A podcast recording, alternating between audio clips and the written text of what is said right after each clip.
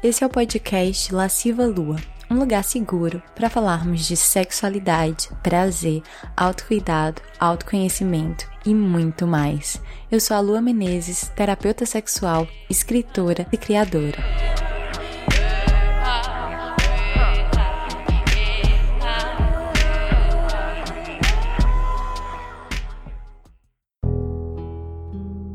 Essa temporada do podcast é patrocinada pelo curso Jardim das Delícias, um curso online para mulheres sobre prazer e sexualidade feminina, para se juntar a essa comunidade de deusas que se empoderam dos seus corpos. Basta acessar o site www.lascivalua.com.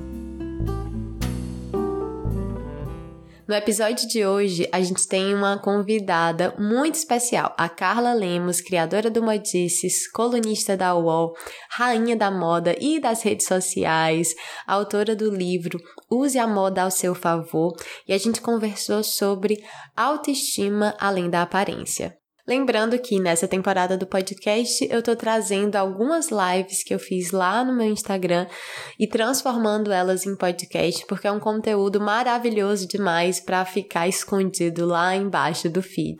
Então, sem mais delongas, vamos pro nosso episódio.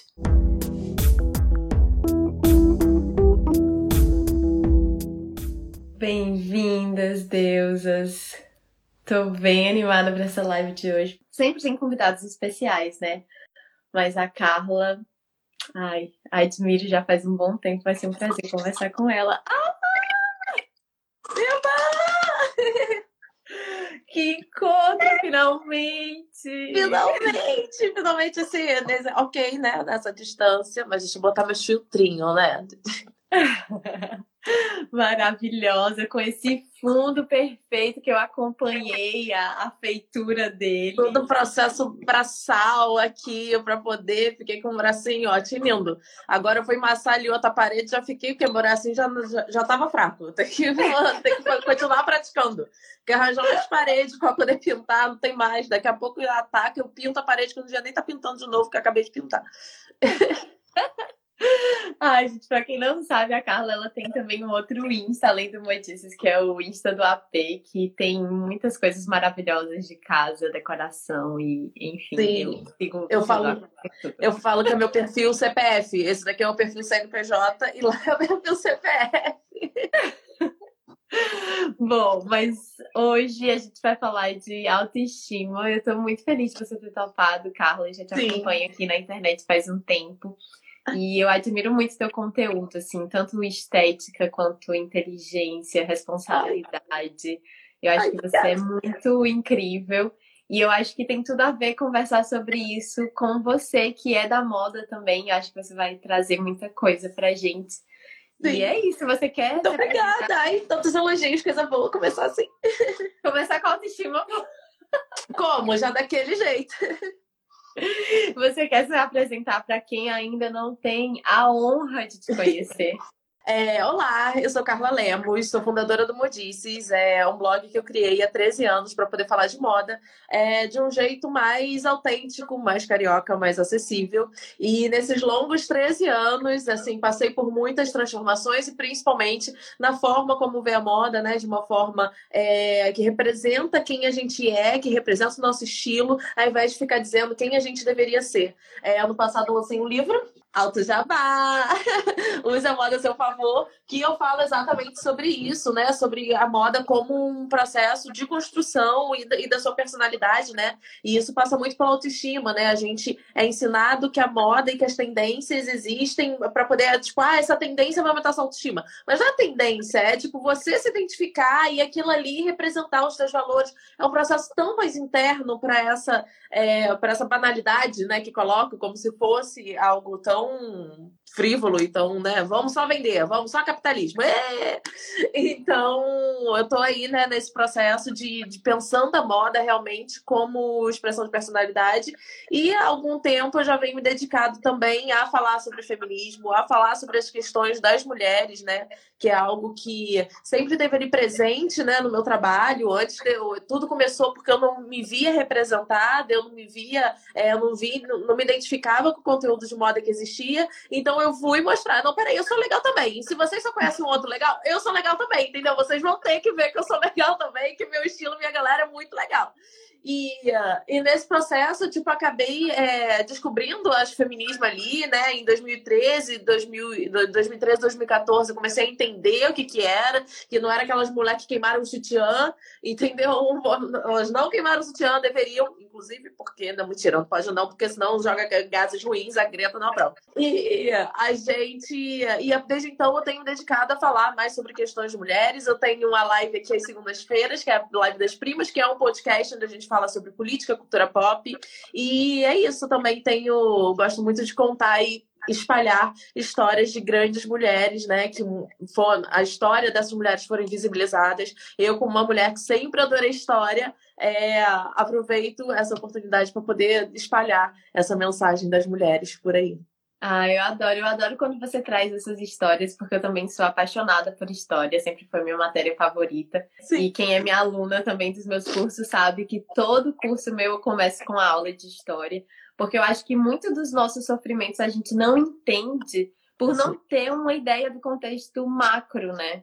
Sim. Até isso que a gente vai falar hoje de autoestima, o quanto a gente acha que a falta de autoestima é um problema individual, quando na verdade é um problema coletivo, Social. porque afinal Sim. atingir a nossa autoestima foi uma estratégia de controle social do patriarcado para que a gente se fragilizasse. E fragilizadas somos muito mais fáceis de ser manipuladas e de comprar Sim. ainda mais mais e a gente entra nessa roda do consumo que não Sim. para nunca, né? É, quem não se ama não luta pelos seus direitos, né? Tipo, se você acha que você não merece as coisas, se você acha que você tá, tá ali pagando, você não se mexe, né? Você continua naquela inércia. Você precisa gostar o suficiente de você para, como a Angela Davis fala, mudar as coisas que você não pode aceitar. Então, é, é isso, né? Tipo, vão aprisionando a nossa autoestima, vão limitando a nossa autoestima, a estética, a aparência, a parecer pro outro, enquanto, tipo, tem várias outras coisas que foram definhando né, na gente, que a gente nem, nem sabia que podia existir. Imagina, autoestima intelectual. O quê? Uma mulher burra. Uma mulher, claro, olha só, botar as mulheres sem poder estudar. Entendeu? Há 60 anos atrás mal podia ir pra faculdade. Aí tu, entendeu, meu amor? Não, a equiparação não, não vai estar muito justo, entendeu? A Marie Curie, a grande química, cientista do cacete A4, ela não podia frequentar os clubes lá de, de, de, ciência, de estudo. Então, quer dizer, a gente nunca tá jogando jogo justo, meu amor, pra tu, tu meter essas loucas. E mesmo assim, sem acesso, sem oportunidade, sem nada, foi a mulher que descobriu o coronavírus, o primeiro lá, descobriu que existia esse tipo. Foi a mulher que, que criou o código de comunicação, pensou o código de comunicação permite que a gente tenha internet, Wi-Fi, essas coisas todas. A primeira programadora foi uma mulher, então assim, mulher tá aí fazendo um monte de coisa, entendeu? Mesmo com todas essas adversidades. Então, é, tá aí esse bando de coisas, assim, treinhadas que foram usando e manipulando para tentar destruir a gente, mas a gente não. ah, é isso. E o quanto também é, nessa, nesse contexto de privar as mulheres da educação para começar. E depois, quando as mulheres vieram com tudo e movimento feminista e a gente reivindicou e conseguiu o direito à educação e estamos aí provando que somos mais que capazes do que já tínhamos provado ao longo da história inteira, mas enfim. E aí vem dicotomias como, por exemplo, ou você é bonita ou você é inteligente. É. E eu lembro que é, quando eu era pequena, eu me sentia muito assim porque eu era muito patinho feio no colégio. Muito, muito, muito. E eu nasci com uma deficiência nos pés, então eu tinha que usar aparelho ortopédico para ir para a escola. O short da farda era um short. Então todo mundo via o aparelho ortopédico nas minhas pernas, todo mundo perguntava, eu corria meio esquisito, então sofria bullying. E aí, enfim, na minha cabeça, eu era a pior pessoa do mundo. E eu lembro que foi justamente aí que eu comecei a construir minha autoestima intelectual. Porque, apesar disso, eu era uma ótima aluna. Sim. E eu tirava notas muito boas, então as pessoas falavam comigo, eu era muito desenrolada para conversar, sempre fui, sempre gostei de apresentar trabalho, de estar na frente da sala, de ser líder de sala, essas coisas. A Ariana, né? Ai, esse sol, esse então... fogo. E eu lembro que foi aí que eu fui desenvolver. Hoje eu consigo entender que foi aí que eu fui desenvolvendo a minha autoestima e foi uma autoestima altamente baseada no intelecto. Então eu confiava no que eu achava, no que eu sabia, no que eu estudava. E hoje, por mais que eu tenha me lamentado e passado por muitos processos doloridos em relação à autoestima da aparência, de não ter, de ter uma autoimagem realmente muito distorcida, porque eu não conseguia nem ver que eu tava no padrão, porque eu sou branca, Sim. magra, não conseguia ver isso mesmo. É, é, é feito para oprimir de tal forma que, tipo, quando, se você tá lá, mas não, peraí, mas você, você tá aqui, tá. Mas aí tá faltando isso daqui, amor. Então, linda, hum, você precisa fazer mais isso daqui. E daí, esse mais isso daqui não acaba nunca, né, meu amor? É. é. é. Vai no looping, vai no looping pra sempre.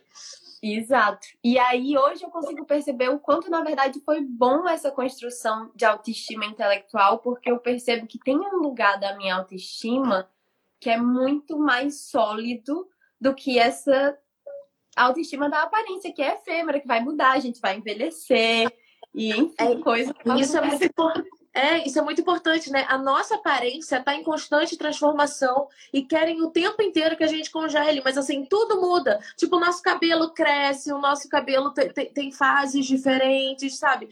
Tudo é uma, é uma construção. É, tipo, a gente precisava muito mais estar tá falando sobre como a nossa aparência é mutável e como, sabe, não é uma coisa única, como a gente deveria para abraçar cada fase e se entender melhor em cada fase, do que essa coisa de congela, congela, congela. Eu lembro que tem um filme que é um filme, um filme horroroso do Justin Timberlake com a Olivia Wilde. É um negócio de um tempo. É, eu só sei que, tipo, o grande lance é as pessoas congelam com 29 anos. Todo mundo congela com aparência de 29 anos. E depois tem que ficar trabalhando para poder comprar tempo de vida umas coisas assim dessas loucas de ficção científica.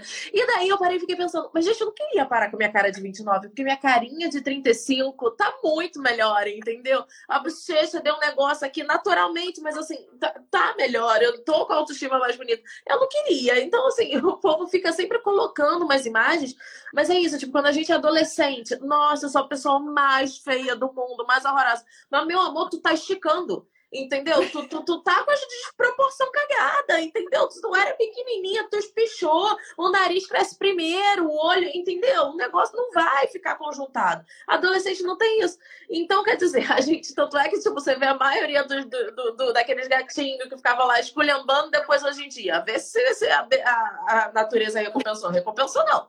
Entendeu? Queria, queria levar esses fatos, entendeu? Então, é, é, isso, né? A gente tá. A, a, gente criar a consciência disso, a gente entender isso e se, for, se fortalecer em outras áreas para poder começar a desenvolver isso é muito importante. E eu tava pensando também nessa coisa do saber e como ainda tem a questão dos saberes femininos não serem considerados saberes de fato, né? Aí a gente entra em todos os conhecimentos de, de plantas, de cuidado, de ensino, né? De você manter outro ser humano vivo né? Assim, ali o bebê, entendeu? Todas essas coisas. Tipo, são conhecimentos muito importantes, são conhecimentos essenciais aqui para a sociedade. O planejamento de uma casa, a organização, todas essas coisas são super importantes. E, meu amor, cadê que as pessoas valorizam isso? Porque, assim, até hoje, esses conhecimentos são muito mais importantes do que muita coisa que a gente aprende na escola. Porque muita coisa que a gente aprende na escola não serve para quê? Para nada da forma que ensinam a gente. Poderia ser muito útil, a gente poderia ter muito mais noção de química, por exemplo, uma coisa que eu detestava, nunca entendi. Mas a gente poderia ter aplicações mais práticas para as coisas de química, saber como um negócio ácido equilibrar na comida, sabe? Na hora de passar tinta no cabelo, na hora de fazer mistura. Tem, tem tanta coisa que a gente poderia aprender essa, essas paradas para aplicar na vida que a gente não aprende. Então, quer dizer, é, é, é isso, é uma desvalorização o tempo inteiro. E sem esses conhecimentos domésticos, sem esses conhecimentos, é, sem esses saberes femininos, cara, a humanidade estaria onde? Sim, sim, com certeza. E o quanto esses conhecimentos femininos realmente são desvalorizados num ponto de, por exemplo, quando a gente pega qualquer área da história que a gente vai pesquisar, a minha área, que é a área da sexualidade, por exemplo Vou estudar, aí eu encontro o pai da psicologia, o pai da psicanálise, o pai da ginecologia. Tem eu não aguento esses É impressionante como essas disciplinas são todas órfãs de mãe. Todas. E é isso que é o patriarcado. É, exatamente. Não, e ainda tem essa, essa questão. Eu tô. A próxima live que a gente vai fazer é sobre loucura feminina, né? E daí eu tava justamente fuçando lá aquele seu Freud, entendeu? E, e todas as mulheres que ajudaram eles a criar o um negócio todo, todo mundo ignorou né? Tipo, não, é uma, o homem aqui, o homem de barba, o homem de terno, ele que é o culto. E daí a gente entra também nessas questões, de, depois a gente fala mais pra frente de, de vestuário e da indumentária, né? De como as roupas também dão esse espaço, né? De que a pessoa, o cara, homem de terno é um cara que tem um conhecimento, que tem saber, tem algo relevante a falar, mas qual é a roupa pra, da, da mulher? que a mulher é considerada relevante para poder ser ouvida e tudo mais. Não existe esse código universal, né? Muitas uhum. questões, muitas questões. Muitas questões. E Carla, e para você hoje, qual você diria que é assim o maior cerne da sua autoestima? Eu, eu acho que é, é, é um, realmente o meu intelecto, é a minha autoestima intelectual, porque é uma coisa até que eu sempre falo, a maior forma de empoderamento é o conhecimento. Então, assim, tem até um, um livro que eu gosto muito, que é a Criação do Patriarcado, da Gerda Lerner, que ela começa falando, tipo, as mulheres conhecerem a história de mulheres é algo transformador, assim. É, é, a vida delas muda de verdade, que quando você conhece a história de mulheres, você conhece o que outras mulheres fizeram, você, tipo, caramba, olha quanta coisa a gente fez, quanta coisa gente conquista, né? Porque são sempre os homens que conquistaram, os homens que foram, os homens que fizeram, os homens que tudo, que a gente fica lá, né? Meio que tipo, hum, não, não, fez nada. E, e eu também sempre tive isso, assim, eu sempre fui excluída porque eu tinha o cabelo esquisito, porque eu, eh, sabe, eu nunca fazia parte dos grupos. É, então, por mais que circulasse bem, eu era sempre meio de lado. Então, assim, cansei de passar recreios na biblioteca, entendeu? Tipo, preferindo a companhia dos livros a companhia das pessoas. E, assim, eu não era a melhor aluna exatamente, mas até porque eu sempre, exatas, assim, eu nasci de humanas, numa coisa, entendeu? Exatas nunca foi, nunca foi minha situação. Então as notas nunca foram muito boas, entendeu? Mas, mas assim, eu tinha muita vontade de conhecer, até quando eu saí do colégio, né, e desse modelo tradicional de ensino, e que eu cheguei na faculdade, que eu fui estudar coisas que eu gostava, caramba, eu virei uma nerd, eu só sabe. É, comecei a pesquisar para escrever meu livro ali, o que eu li de tese de mestrado, de doutorado do, do, do Caramba 4, e daí eu descobri um leque de possibilidades, um mundo de coisas que eu adorava estudar. E que e daí eu me descobri uma grande estudiosa, né? Agora das plantas, agora eu tô, já, já passo, tipo, hum, essa é da família tal, essa é da família tal, me sentindo a própria botânica. que maravilhosa. Eu, eu sinto muito isso também. E você sente que isso é um pouco da idade também, da maturidade? Porque eu sinto que quando eu era mais nova, houve um tempo da minha vida em que o meu grande desejo era ser bonita. Talvez por causa desse, de todo esse trauma da, da infância, da adolescência, do bullying, não sei o quê. Eu tinha esse desejo. Eu tinha esse desejo de ser bonita, de seduzir com, com uma beleza. E aí o tempo foi passando. E hoje, por exemplo, eu sou muito vaidosa. Eu sou muito vaidosa, sempre fui. Eu adoro me arrumar. Eu sou assim, sei lá. Mas não tá mais no centro das minhas preocupações. Eu tava até conversando com a Lela Brandão e eu falei para ela que hoje o meu principal, o meu maior desejo é ser uma mulher sábia. É isso que eu quero ser no futuro. Sim. E não sei, eu acho que isso veio com o tempo. Você sente Sim. isso? É, eu para mim tem uma questão que eu, eu tipo, sempre tive muito peito e tal, então eu sempre, quando, quando eu era ali muito novinha, que meu peito começou a crescer, é, que foi a minha primeira experiência com assédio, inclusive, esse processo ali, é, eu, eu fugi do oposto disso. Eu comecei a usar camisetas largas, roupas masculinas. Então, assim, eu, eu, eu acabei indo realmente pro, pra, buscando outras fontes para poder me sentir é, viva, digamos assim, porque a aparência eu queria esconder, porque eu já era excluída, eu nunca era bonita, eu era, sabe, é, é, eu nunca nunca recebi um elogio tipo, nossa, que criança bonitinha. Bonitinhas eram sempre as minhas primas. Minha prima tinha, ela era loura do cabelo, do, do, do olho verde e do cabelo liso, sabe? Tipo, as primas de cabelo liso. Era sempre eu. Eu sempre, hum, mas ela, hum, eu, eu tava sempre ali. Então, é, eu fui indo para outro lado, né? Porque eu não queria ser olhada pelos garotos. Eu gostava de conversar com garotos, porque justamente os garotos tinham assuntos mais de cultura, né? Daquela fase da adolescência. Enquanto, tipo, as garotas estavam muito obcecadas em falar sobre garotos, eu tava, tipo, ai, sabe, migas? Então, tem coisas mais legais do que falar só sobre garotos. E acabava tendo mais relacionamento. Então, eu acho que, como eu queria ser amiga dos garotos, eu não queria ser, ser objetificada com eles, já que era tão fácil para mim ser, sabe, ser a, ir por esse caminho. Então, é, eu acabei indo muito pelo minha autoestima na, nessa fase, assim, por ser legal. Então, tipo, eu queria muito ser, sabe, ser a, ser a pessoa incluída. Tanto é que eu, por mais que eu não, não fosse muito, nunca fui muito de tribos, né? Até hoje na internet, assim, eu acho muito curioso ver nesses 13 anos, né? Que, tipo, tem, existem as panelas, existem as bolhas, existem mesmo e tal.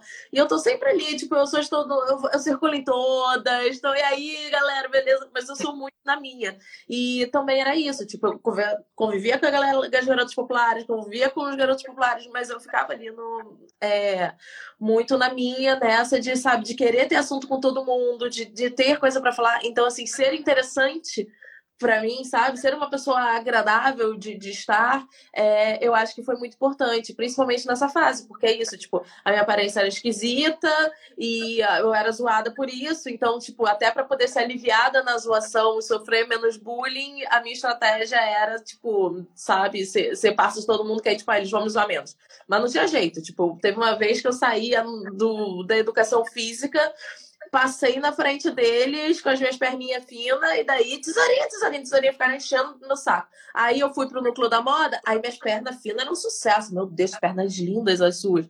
É, é uma coisa muito louca. E daí até, até tipo, tem uma menina perguntando aqui como descobriram suas belezas. É, é, é isso, né? É muito esquisito como que a gente descobre a beleza, porque eu sempre falo, dou o exemplo é, da Capricho, né? Que destruiu a, a, minha autoestima ali desde muito cedo, porque, né, você sai da criança e você, hum, quero ser adolescente, vou ler a revista adolescente. A revista adolescente estava lá que é certo e errado. O que você deve usar? Celulite, a grande inimiga das mulheres. Meu amor, com 12 anos, eu tinha um pavor de celulite, eu não sabia nem o que, que era.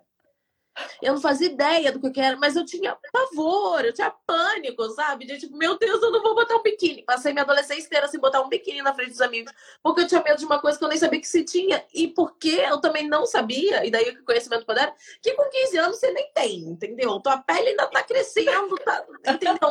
A probabilidade de você ter, de fato, é muito pequena.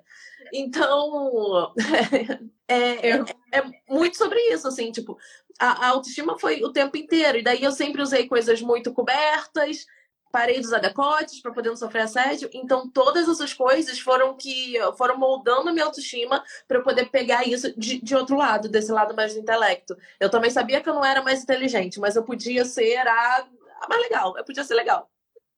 Sim, sim. Eu me identifico muito porque eu lembro que eu sou do, eu sou de Fortaleza, né? Fortaleza, meu povo, assim. Praia, sabe que eu sou descendente, né? Nordeste. Oi? Eu sabe que eu sou descendente de cearense, né? Ai, amo. Eu adoro tirar essa onda. Povo, povo maravilhoso, povo engraçado. E eu lembro que, por exemplo, na minha adolescência eu não ia pra praia com os meus amigos homens, porque eu não tinha coragem de ficar de biquíni. É. Eu usava duas calças, uma por cima da outra, para parecer que eu tinha a perna mais grossa. Não, eu tava contando outro usava... dia. É, eu tava outro dia pro Vitor que tinha um truque do agasalho de moletom no, no bumbum, tipo, para poder parecer que a bunda tava maior, sabe? Fortaleza não é tão, tão frio assim pra, pra poder ter esses. É, é pelo menos na minha época. É, no início era um de algodão, aí quando botaram ar-condicionado na sala, virou de moletom. Ah, espertos. pois é, eu lembro demais disso, assim. E, e, o quanto essas coisas que hoje a gente fala rindo e que a gente consegue identificar e que parecem pequenas, na verdade não são pequenas, porque tolhem muitas das nossas possibilidades de vida. Eu tô sempre falando de prazer, né? Então, por exemplo, eu não lembro de ter tido prazer de ir pra praia com os meus amigos na adolescência, período que não tinha nenhuma grande preocupação, sabe? Eu poderia ter aproveitado isso, eu poderia ter aproveitado minha terra melhor. Sim. E os, as reverberações disso, eu acho que elas vão para muito além da adolescência, da infância. Elas vêm para as mulheres adultas. E para mim, assim, um dos livros mais libertadores que eu já li é claro que é o mito da beleza da Naomi Alve, Naomi Wolf. Filha, que eu a Bíblia, o sagrado. Mulher, toda Leva a palavra de Naomi Wolf. É, é isso, queria pregar a palavra, né? bater nas portas e pregar. Mas é isso que ela fala, né? O quanto desviar a nossa preocupação inteira para nossa aparência nos distrai de descobrir quem a gente é, de descobrir Sim. as nossas potências. E quando a gente não descobre as nossas potências, como é que a gente vai criar a vida que a gente deseja? Como é que a gente vai criar a nossa própria história? Se a gente está ocupada gastando todo o nosso tempo, todo o nosso dinheiro, que isso é uma coisa muito importante, porque afinal vivemos numa sociedade capitalista. E onde as mulheres já ganham menos. Sim, porque para os homens não tem ainda, não tem essas noias todas de aparência. No máximo uma giletezinha de cinco negócio, entendeu? Para poder fazer a barba. Mas a mulher tem aquele tanto de coisa, e daí tem aquele monte de tratamento de celulite, que é um tratamento infinito, né? Porque você nunca vai parar. Quando eu descobri que até depilação a laser é um negócio que você tem que ficar refazendo, eu fiquei passada. Eu fiquei, assim, em estado de choque quando a minha amiga me contou que depilação a laser você tem que continuar fazendo. O negócio não some pra sempre. Dizem que some pra sempre, mas não some pra sempre. Aí eu fiquei, gente, é melhor continuar na gilete, entendeu? Arranjar aí outro jeito, porque se você vai ter que ficar, continuar fazendo se liberta, não sei, é, é muito doido isso, né? Tipo, vai impondo, impondo, impondo. E até essa questão né, dos próprios pelos, na nossa relação dos pelos, é aquilo, né? A questão social, porque foi exatamente essa questão da autoestima. As mulheres começaram a se rebelar lá, 1910, um, vamos ser moderna, vamos usar calça, vamos usar tudo. Aí começaram a subir o comprimento das roupas. Aí subiram para poder mostrar o tornozelo. Aí foram, queriam subir mais. Aí começaram a ver que as pernas eram peludas iguais às dos homens. Aí não. Mas não posso confundir assim, entendeu? As pernas. Então, mulher, você tira os pelos, porque pra gente vai dar muito trabalho, sabe? Então, assim, você tira aí os pelos, então você só pode mostrar as pernas se você tiver sem pelos. Se você tiver com pelo, aí você não pode mostrar. Aí é uma sem vergonhice, aí é cafona, aí é feia, é brega. E isso vai. É sujo, aí associa é sujo. uma sujeira que não tem nada a ver, tá aí os homens tudo peludo, a gente não acha disso. E, e, isso, e daí é todo, todos esses pequenos sistemas de, de manipulação, assim, por exemplo, a própria celulite. Nessa mesma época, né, que a galera tava lá reivindicando, querendo usar as coisas mais modernas, o povo já começando aqui ali falando essas tretas, as mulheres, o, o dono de, uma, de um uma grande empresa cosmética francesa, que existe até hoje, ele fazia uns, uns livros, umas revistas com depoimentos de, de, médicos falando sobre coisas que os produtos deles resolviam. E daí, e ele mandava para os jornais, para as revistas e tal, para poder vender as pautas dele. Era assessoria de imprensa de antigamente, press kit de antigamente. E daí, numa dessas revistas, tinha um texto de um médico que ninguém sabe quem é esse médico, não tem registro desse médico em lugar nenhum, falando sobre o grande perigo que eram as celulites, o grande olha, era um pavor danado. Aí teve uma revista, não é francesa, que comprou a ideia. Aí começou a publicar. Aí começou a publicar que a celulite era um grande perigo da celulite nas costas. Nas costas. Nos ombros. Peraí. Celulite nos ombros. Aí sabe por que, que tinha celulite nas costas e que o povo começou a inventar celulite nas costas? Porque era a fase dos vestidos flapper, onde as mulheres estavam começando a usar as costas nuas. Então, quer dizer, para você botar medo nas mulheres, para você impedir que as mulheres usassem aqueles vestidinhos mais modernos, mostrassem mais corpo, explorassem a sua liberdade no vestir, não, mas peraí, e se tiver celulite? Tem um negócio aí, menina, que é tipo eu na infância, né? Que é tipo com vergonha, na adolescência, com vergonha usar biquíni, achando que eu tinha celulite, eu nem, nem sabia, não tinha, nem sabia direito o que, que era.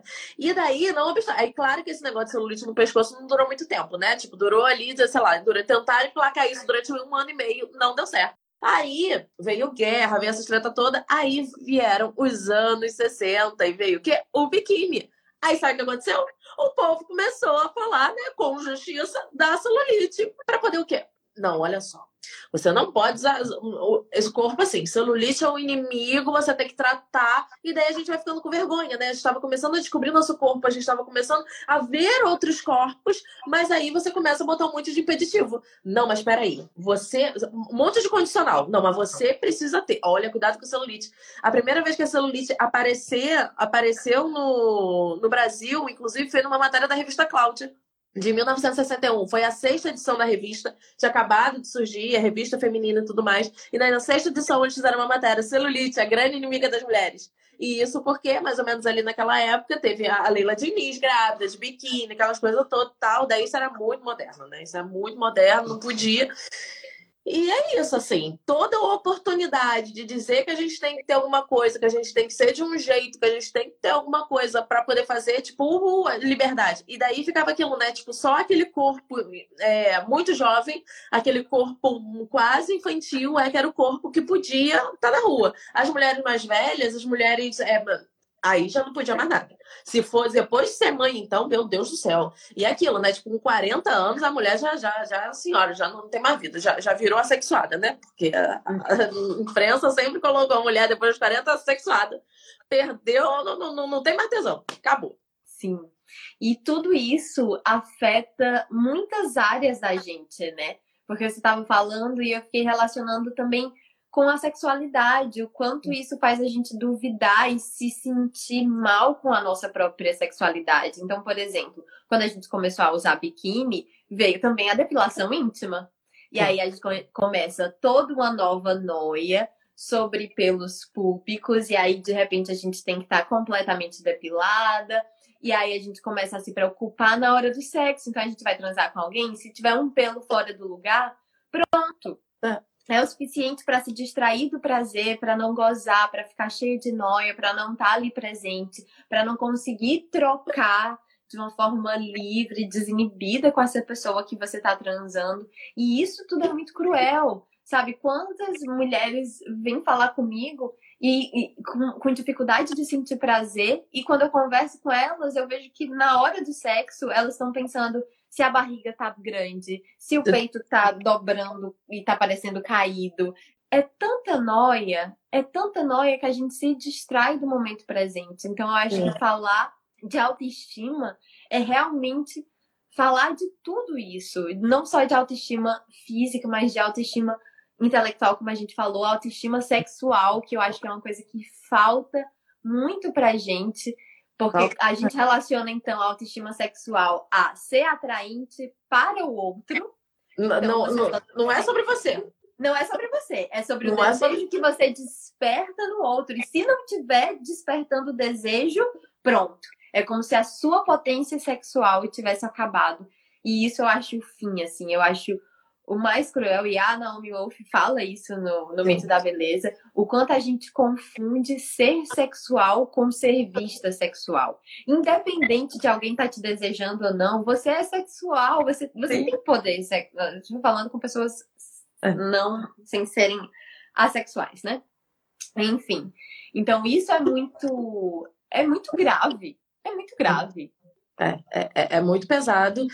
E é isso, assim, em todas essas, em, em, todas essas áreas, assim, cada vez que a mulher, né, como Naomi fala, não tem jeito, né, citando ela, tem cada vez que a mulher avança ali no pouquinho, né, e nos anos 60, essa fase do biquíni, essa fase era também a fase da descoberta sexual, né, da revolução sexual, da, do, do, do lance da, do, do, do anticoncepcional. Então, assim, tava ali. Então, você precisava encher a cabeça das mulheres com outras coisas. Você precisa desconcentrar o tempo inteiro. E é muito. E, e é isso, assim, quando você para para poder ver o tempo, até de conhecimento mesmo. Tipo, cara, os 14 passos do, do, do, do, do, da, da K-Beauty coreana e, tipo, cada componente, assim, sabe? Tipo, ok, que é meio que o Flamengo, né? Para os caras, né? Porque a escalação, os jogadores, o que vai, o outro, tudo mais. Mas, assim, tipo, a, é, isso é sobre a gente, né? É sobre ali a gente está querendo se encaixar e daí a gente vai no trabalho, é como a gente recebe, porque daí também tem, tem é, de, de não poder e demais, de não se permitir nem a gente não pode nem simplesmente existir sem estar tá pensando no que os outros em como isso vai ser lido. Eu lembro que, tipo, eu fiquei muito impactada quando uma amiga que trabalhava numa redação tradicional, de veículo tradicional, contou que, tipo, quando ela ia de batom vermelho, as pessoas zoavam ela, sabe? Tipo, ela era é, era motivo de atenção. E daí, tipo, eu, caramba, isso era, sei lá, 2018, 2017, e ainda isso, né? E daí, tipo, era isso. A gente tá aqui na internet falando, tipo, se você gosta, se você se sente boa, vai lá. Ela tava ali trabalhando aquela autoestima dela para poder se sentir poderosa, né? Porque o batom vermelho traz uma força, traz um monte de significados, um monte de valores pra gente. Daí, tipo, aquilo elimina a autoestima, né? Porque a gente precisa de validação, né? A gente tem essa busca de validação, a gente não deveria precisar, mas a gente precisa a gente quer, né? A gente está ali o tempo inteiro buscando isso. E, e a gente também precisa estar tá aqui, né? Falando sobre, sobre essas coisas para poder dar essa validação em, em outros. É, de autoestima em outros aspectos, porque até esses dias eu estava pensando sobre como cara, a, essa pressão do se sentir bonita todo dia e daí, tipo, é, na, no lance tipo de, de autoestima e tudo mais, a gente ter uma autoestima desenvolvida é exatamente tipo, não é se sentir necessariamente bonita. E como a gente e como todo discurso realmente, né? Eu fiquei muito pensando quando você me propôs o tema da live, como realmente todo discurso é muito voltado para isso. E eu percebi que realmente eu falo, eu falo isso de, de formas diferentes, eu estilo isso, essa autoestima por outros meios além da aparência de outras formas, mas eu fiquei pensando como, como só existe isso, né? Toda narrativa de empoderamento é que nem eu falo da moda, né? Que o povo, é, as marcas querem ser feministas só na estampa da camiseta. As funcionárias, a modelagem, a autonomia das roupas, se as roupas são fáceis de usar, se as roupas estão vestindo as mulheres, ninguém se importa. Mas botar estampinha Girl Power, uh, Todo mundo vão vender muito. Somos aqui, empoderadas, feministonas, a gente. Aí a gente bota uma modelo negra, entendeu? No negócio, tem mais nenhuma Diversidade. Preto no negócio. Mas aí a gente tem, a gente posta Blackout Tuesday lá e faz, um, e faz umas coisas. E, e, e, até como isso, assim, como a gente realmente. Eu acho que esse momento da, da dessa do empoderamento disso. Eu mesma conheci por causa desse movimento crescente na internet, mas a gente precisa atualizar os discursos, né? A gente precisa realmente correr na velocidade que, que o mundo está gerando. A gente avançou muito em cinco anos, né? Olha os debates que a gente conseguiu trazer, olha tipo isso tudo, mas a gente não pode se deixar cair na, na mesma narrativa, que é o que você está aqui trazendo de maravilhoso e de diferente o tempo inteiro, fazendo a gente questionar outras coisas, fazendo a gente ter novas perspectivas.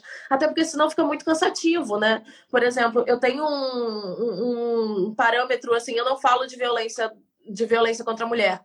Porque, assim, todo veículo que se dispõe a poder falar de mulheres ou de ser feminista tá falando isso, tá dando esses dados. Tipo, não, eu quero que aqui eu seja fonte de uma outra narrativa, de um outro ponto de vista, porque toda conversa sobre feminismo. A gente não pode que toda conversa sobre feminismo caia só na, na violência, sabe? A gente tem vários aspectos para poder abranger. E não é porque eu sozinha, eu aqui, uma ser humana, não tô falando que eu ignoro, mas é porque a gente precisa expandir, sabe? E a gente não precisa se sentir culpada por falar de outras coisas. A gente não a gente precisa só acreditar no que a gente está acreditar nessas novas possibilidades e expandir isso. A gente também sempre foi muito limitada, né, no que a gente podia alcançar, até onde a gente podia ir. Né? Lugar de mulher é na cozinha, lugar de mulher é dentro de casa, lugar de mulher é nesse nesse posição de santa ou nessa de puta.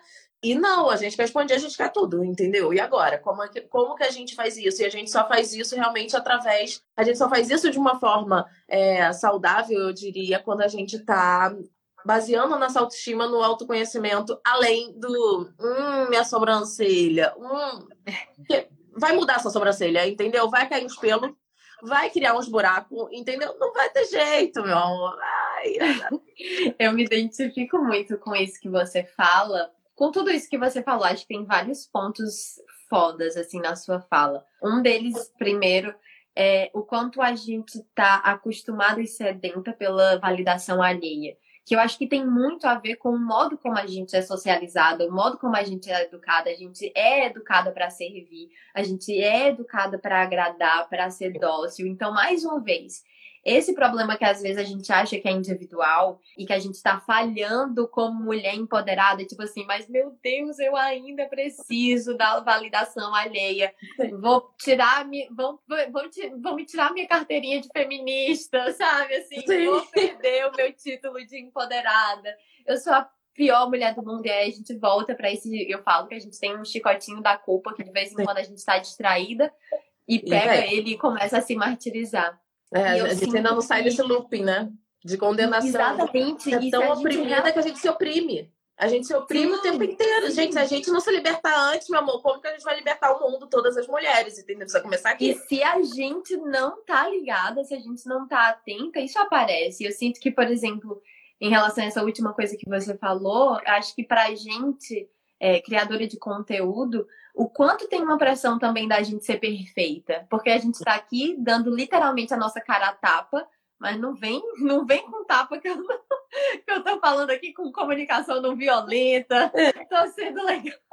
É, pra, pra mim é um exercício. As pessoas vêm de, dessa exigência é. que eu acho que elas não percebem que é uma exigência geral, patriarcal, de que a gente seja perfeita, a gente não é perfeita, a gente não dá conta de tudo sozinha. E não é, é nossa função dar conta de tudo sozinha. É, e esse ciclo de cobrar da outra, né? De, de cobrar da outra também o sacrifício, né? Porque você vê, quanto mais a pessoa exige dela mesma, mais ela cobra, mais ela, ela analisa, mais ela julga na outra pessoa. E acho que isso, para mim, foi um grande ponto de virada, assim, nesse meu processo de autoestima, foi parar de, de, cobrar dos outros, parar de julgar os outros, parar de, sabe, de ficar, hum, mas aquilo ali, sabe, essa, essa coisinha que, que, que a gente é treinado, a gente é ensinada. É, desde os primeiros jornais, o povo tá lá, bota foto de mulher e fica lá julgando, né? Certo, errada, capricho, meu amor, vem desde 1900 e lá vai bolinha. Então, assim, é, a, a gente é, é botada nesse lugar e é, bagulho é doido. Mas cabe a gente sair também, né? E eu acho que é isso que é foda. E eu acho que é isso que você diz muito, que eu digo muito. A gente tem o que é preciso para a gente sair desse lugar. E eu acho que a autoestima é isso.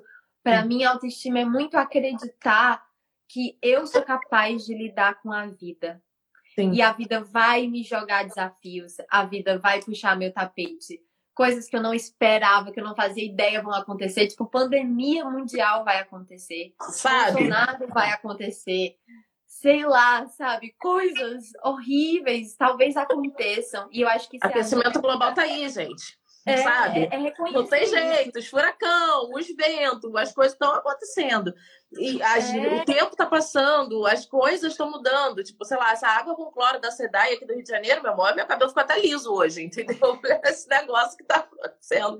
E então, eu acho que é, tem algumas é, alguns discursos que parecem confundir se empoderar e se amar com pronto. Quando você se amar, todos os seus problemas estarão resolvidos. Não é assim. Isso é uma é. ilusão. Mas se você se amar, com certeza você vai resolver os seus problemas muito mais facilmente, porque você não vai estar lutando contra você, ou porque você vai estar reconhecendo quais são as suas potências, então o que é que você pode usar para resolver esse problema ou para aceitar esse problema se ele não tem solução, ou quais são os seus pontos fracos que, ok, aqui eu preciso de ajuda, aqui eu preciso ligar para minha psicóloga, aqui eu preciso ligar para minha mãe, aqui eu preciso de uma amiga urgente porque eu tô, não, não tô dando conta. Então, isso que você falou de a autoestima estar intrinsecamente relacionada com autoconhecimento, eu acho que essa é a chave, assim. Para mim, se, se me perguntassem hoje o que eu faço para ter autoestima, eu vou dizer se conheça Vai fazer terapia, vai fazer um curso, vai fazer o meu curso, Sim. vai fazer um retiro, jabá sempre, né? Mas sabe assim, vai fazer alguma coisa por você para se conhecer. Porque como você vai se amar se você não conhece, se você não reconhece que você é uma boa amiga, que você é generosa, ou que você é educada, que você dá bom dia para todo mundo. E ainda tem é. essa questão da gente não, da gente ser ensinada, não saber aceitar elogio, né? Que assim, tipo, ai não, ai que blusa bonita, ai não, mas foi baratinho, sempre de estar tá se desmerecendo, né? De tipo, aí daí se você fala, tipo, ai você é maravilhosa, ai eu sei, ai nossa, ai enjoada, né? Porque tipo, nunca tem um comportamento ideal, e daí a gente acaba se, se botando muito, tipo, ai não, eu não posso assumir que eu sou muito boa nisso. Tem, tem um caso que para mim marca muito. É, esse, esse fato. Tava, tava eu lá, né? Tipo, na Bienal de Arte de São Paulo, maior, maior movimento de arte lá do rolê do Rio de Janeiro e tal. Daí eu tô lá passando pelas galerias, vendo umas coisas legais, vendo outras. Aí daqui a pouco eu vejo um, um assim na parede, a conta da Light, a conta de luz, impressa. Ali, como obra de arte, na porra da Bienal de São Paulo, na Bienal, a conta de luz da Light O cara imprimiu e colocou na parede, moldurou e colocou no quadro. Aí eu fiquei ali, eu fiquei olhando, olha, isso me marcou, isso, não sei quantos anos tem, mas eu fiquei olhando para aquilo ali, é tipo, cara, a autoestima, né, da, da pessoa que, que, que, que, pega, e do tipo, do curador que, tipo, coloca ali um, um negócio, olha que genial, que grande obra de arte. Ele não fez uma intervenção. Ele não se deu o trabalho nem de fazer, sei lá, tipo, ah, não, eu fiquei controlando a medição de luz para poder fazer um gráfico, para poder fazer o um pão de açúcar, com um gráfico do, do, do, do, consumo de luz. Nada, nem isso. E daí é isso. Quanto nós mulheres a gente vai, né, dentro da síndrome da impostora, também entrando um pouco isso, vai se especializando, vai fazendo curso, vai fazendo todas as coisas, vai se enchendo de conhecimento, vai, vai dominando o negócio e não se sente capaz, e não se sente preparada, e fica insegura de estar ali fazendo as coisas, de estar tá fazendo, enquanto os caras, meu amor, e aí faz qualquer coisa, copia de outro, não, não tem nada, e tem ali, e tipo, não tem vergonha nenhuma de expor o seu trabalho, de mostrar o seu trabalho. De, de... A gente precisa mais disso, sabe? E daí é isso, a gente fala muito sobre é, essa autoestima da aparência e de tipo, nossa, agora quando eu gostar do meu corpo, meu amor, você vai gostar do teu corpo ali naquele dia, porque depois alguma coisa vai acontecer, você vai menstruar e também já vai ficar meio inchadinha. E daí, sabe, tipo, meu corpo vai mudar especialmente corpo de mulheres cis, né? O negócio é uma bagunça, entendeu? Tipo, o sutiã um dia dá, no outro dia inchou, não dá mais. Então, a gente precisa buscar esses outros pontos de, de, de, conexão com a gente e que vão dar essa tranquilidade. E acho que uma coisa que, pelo menos, aconteceu muito para mim e que eu vejo é, acontecendo é como muda a nossa percepção da nossa aparência, como a gente fica quando você consegue, começa a colocar isso, você não parece mais todo mundo. Você tem aquele toque que é seu, aquele toque que se identifica e fica um tempo inteiro ensinando que a gente tem que ser parecida com todo mundo. Aí a pessoa só consegue usar roupa que é igual a da vitrine, que é igual o look que ela viu, que ela salvou no Instagram, e ela não consegue colocar a personalidade dela. E daí eu vejo a mesma coisa com decoração, né? Que eu tô nesse momento de decoração, as pessoas, não, mas eu, eu não vou errar. Eu não vou usar cor porque eu não sei, porque eu não tenho segurança e você não tá na casa. Você entra na casa, você não vê que é a casa da pessoa, você não vê a vida da pessoa ali dentro, porque ela tá preocupada em encaixar, aí, tipo, não, mas eu não posso ser cafona, eu não posso ser brega, eu não posso ser isso, eu não posso, não posso, não posso, não posso. E, e é com tudo, né? Tipo, eu não posso parecer baixa, eu não posso parecer gorda, eu não posso parecer isso, eu não posso parecer aquilo. A primeira coisa que eu acho que o conhecimento faz e que o entendimento da vida das mulheres, da luta das mulheres, da história, do, do, das conquistas das mulheres é tipo, Pra que, que eu vou gastar minha energia e meu tempo com isso? Eu vou, tipo, pegar as coisas que fazem sentido comigo, que fazem sentido com todo esse conhecimento, com a história que eu tenho, e daí você coloca isso pra fora. É, e é isso, é parte desse processo. E é muito, e é muito fácil você identificar uma pessoa que está que tá ali nesse processo da, de realmente de uma autoestima trabalhada no autoconhecimento, porque ela muda, né? É, acho que a transição capilar tem um, um, um, papel também que acaba ajudando muitas mulheres a chegar nisso, porque se descobriram entenderam, né? Tipo, eu sabia que meu cabelo cacheava, eu sabia que meu cabelo ondulava, mas assim, eu não me assumia cacheada, eu eu eu não entendia. Aí, tipo, opa, acho que eu preciso cavucar mais aqui para poder entender mais aqui a, a minha situação, quem eu sou. E daí aquilo ali vai nesse mergulho, né? Quando você estuda as suas áreas de interesse, por que, que você gosta de tal coisa? Tipo, quando eu fui escrever o livro, que eu fui mergulhar na moda, entender por que, que eu gostava de moda e me fascinava a moda, caramba, foi uma jornada tão incrível, tão intensa, e daí eu entendi que, tipo, cara, meu estilo é esse, que eu gosto é esse, e tá tudo bem, tá tudo tranquilo, sabe? Tipo, eu tenho 35 anos e vou continuar usando maquiagem colorida até o momento que me der na telha, sabe? Vou usar as coisas que eu usava igual eu tinha 15 anos, camiseta de banda aí, vou. E ao estar, é isso mesmo, entendeu? Porque é quem eu sou, tá de acordo com os meus valores. E, e quando sempre que as revistas dão exemplos de ícone de estilo, são exatamente essas pessoas. Tipo, a Kate Moss bombou lá em 2010 com a calça skinny, fez calça skinny acontecer porque ela usava a mesma calça skinny, da mesma marca, mesma calça preta todo dia. Mas o povo colocava como se tivesse tipo, calças novas o tempo inteiro. Mas ela estava usando a mesma roupa, sabe? As pessoas sempre repetem, que são ícones de estilo, de verdade, repetem as roupas muitas vezes, mas ficam falando que a gente não pode repetir roupa, que a gente tem que usar coisas diferentes. Não faz sentido, gente. E eu acho que tem uma coisa, assim, que quando a gente é, se conecta com quem a gente é, quando a gente se conecta com essa nossa verdade e a gente começa a expressar ela no mundo, Eu sei que a princípio pode ser desconfortável. É desconfortável É. ouvir uma crítica. É desconfortável você sair da caixinha. Ok, pode ser. Mas também tem um prazer disso. Tem um prazer de, quer saber? Eu gosto de sombra colorida, isso me faz feliz. Ou sei lá, eu gosto de rosa, sabe? Teve uma época que eu encanei de tipo, ai, gente, mas é porque rosa, aí começa, comecei a problematizar o rosa. Sim. Mas eu amo rosa. Eu eu tô performando feminilidade demais. E rosa me deixa feliz, eu sou ariana, eu sou muito agitada, eu preciso de cores O rosa calma, acalmem. gente. Sabe, eu É tenho isso. tudo aqui, eu tenho um monte de quartzo rosa pela casa. E aí você vai entendendo e, de novo, parando de lutar contra você, porque você entende Sim. por que você gosta disso, por que isso faz sentido pra você, por que você vai continua, continuar usando, por que você vai continuar fazendo. E eu acho que a gente começa a perder a vergonha de ser quem a gente é e ver que, olha, essa daqui sou eu.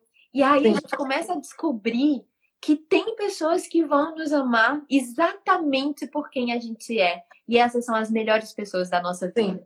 Essas são as relações que a gente merece. Que gente Então, acho que incentivam a gente a ser mais a gente, a explorar mais as, nossas, as possibilidades do nosso eu, né? É, Que às isso que a gente deveria fazer. É, às vezes a gente fica mendigando a aprovação, a validação de gente que, tipo assim, pelo amor de Deus. Pois é, Assim, para, volta duas casas e, e pensa. Por que você tá lutando tanto para essa pessoa te aprovar, te validar Tá ou gostar de você? De, de quem é essa validação, né? Porque, por exemplo, não dá pra eu esperar a validação de uma pessoa que, tipo, de de só gosta de usar tudo básico, preto, branco, cinza, que ela não tem uma noção, não tem um estilo que seja alinhado com o meu, que eu admire, que, que sabe, que eu me vestir igual a ela. Por que, que eu vou aceitar um conselho dela? Por que eu vou aceitar uma crítica dela? Claramente, a gente tem um gosto diferente. Então, assim, se ela não gosta, realmente não era pra agradar ela, porque, sabe, tipo, não tem nada a ver. E até eu falo no meu livro, é, cara, a Rihanna não te julgaria. Então, por que que você vai, sabe, aceitar julgamento de uma pessoa que não é a Rihanna?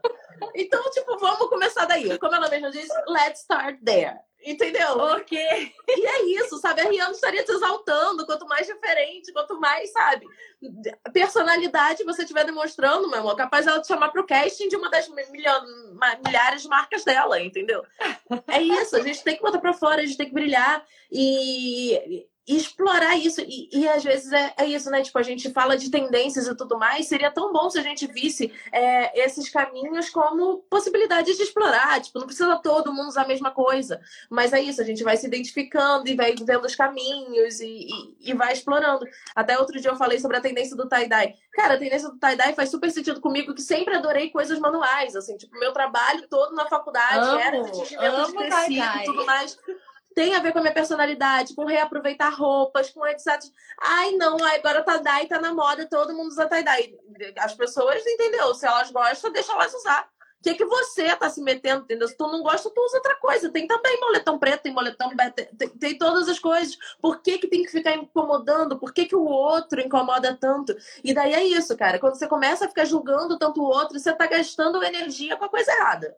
Se tu tá ali gastando muito, falando muito do outro, criticando muito o outro, cara, porra, pega E aí você começa a acreditar e você começa a acreditar que o outro tá fazendo o mesmo. E às Sim. vezes o outro nem tá, às vezes o outro tá Não tá. preocupado com a vida dele, entendeu? Às vezes a gente tem a gente é muito egocêntrica, porque a gente vive É. numa sociedade egocêntrica que ensina a gente a ser individualista. Então, às vezes, a gente cria umas noias na nossa cabeça que nem são necessariamente verdade, sabe? E, e- é isso. Quem é esse outro que tá te julgando?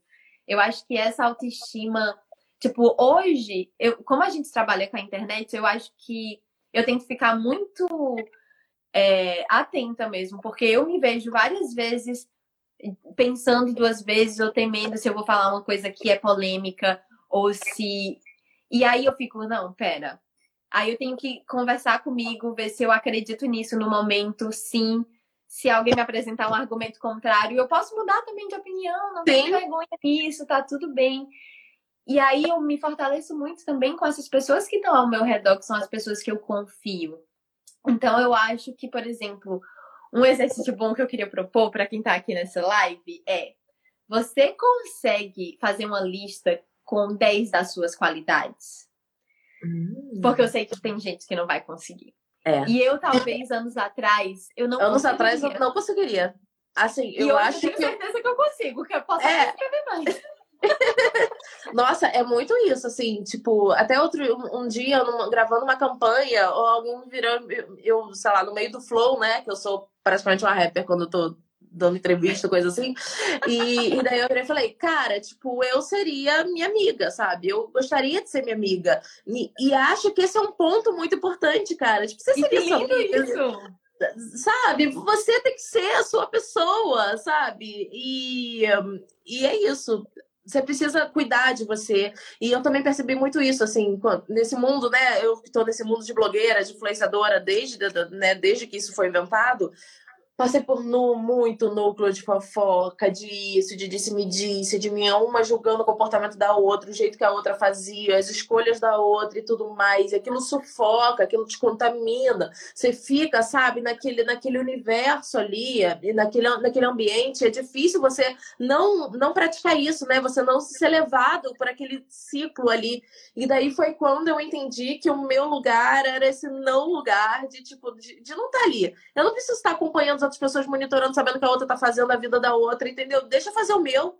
Deixa eu focar no meu trabalho, deixa eu focar em mim, no meu conhecimento, no que eu quero construir, sabe? E desde que eu fiz isso, já escrevi um livro, tô escrevendo outro, entendeu? Então, assim, evoluir meu intelecto, assim, em formas, assim, que eu é, fico muito orgulhosa de mim, desenvolvi outras habilidades, desenvolvi outras capacidades, é, comecei, sabe? Eu cresci tanto como, como realmente eu, eu me vejo e me percebo, que eu cresci tanto fazendo esse exercício de parar de tomar conta da vida dos outros e começar a investir esse tempo fazendo as coisas, sabe? Que eu gosto, é, descobrindo mais sobre coisas que eu gosto, sobre assuntos que para mim são relevantes, como as histórias de mulheres que foram invisibilizadas para poder compartilhar.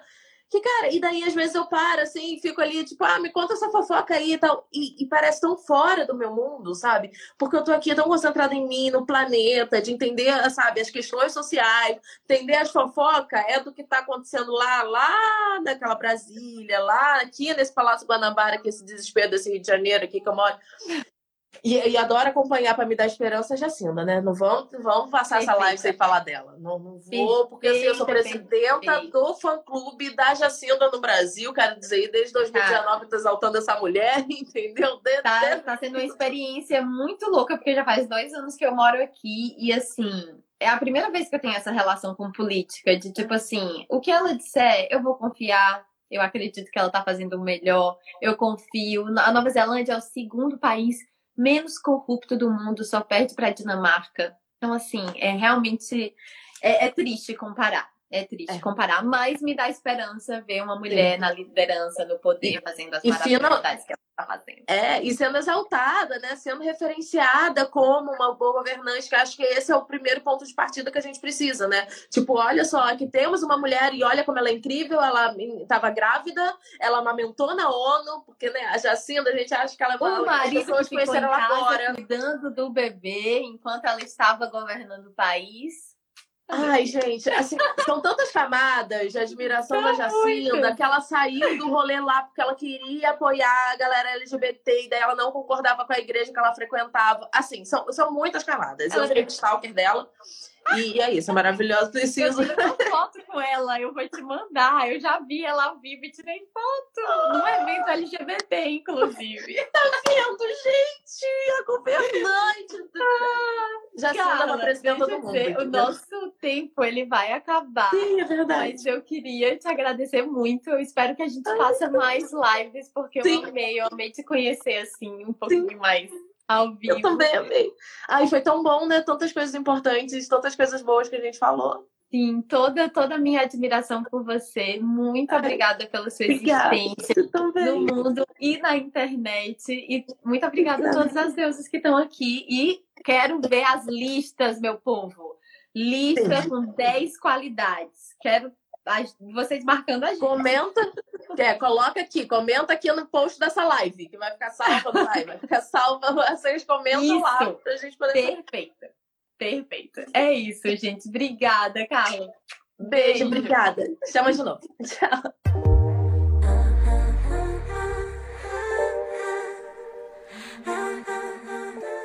Bom, espero que vocês tenham gostado dessa conversa tanto quanto eu gostei. Foi um prazer conversar com a Carlinha.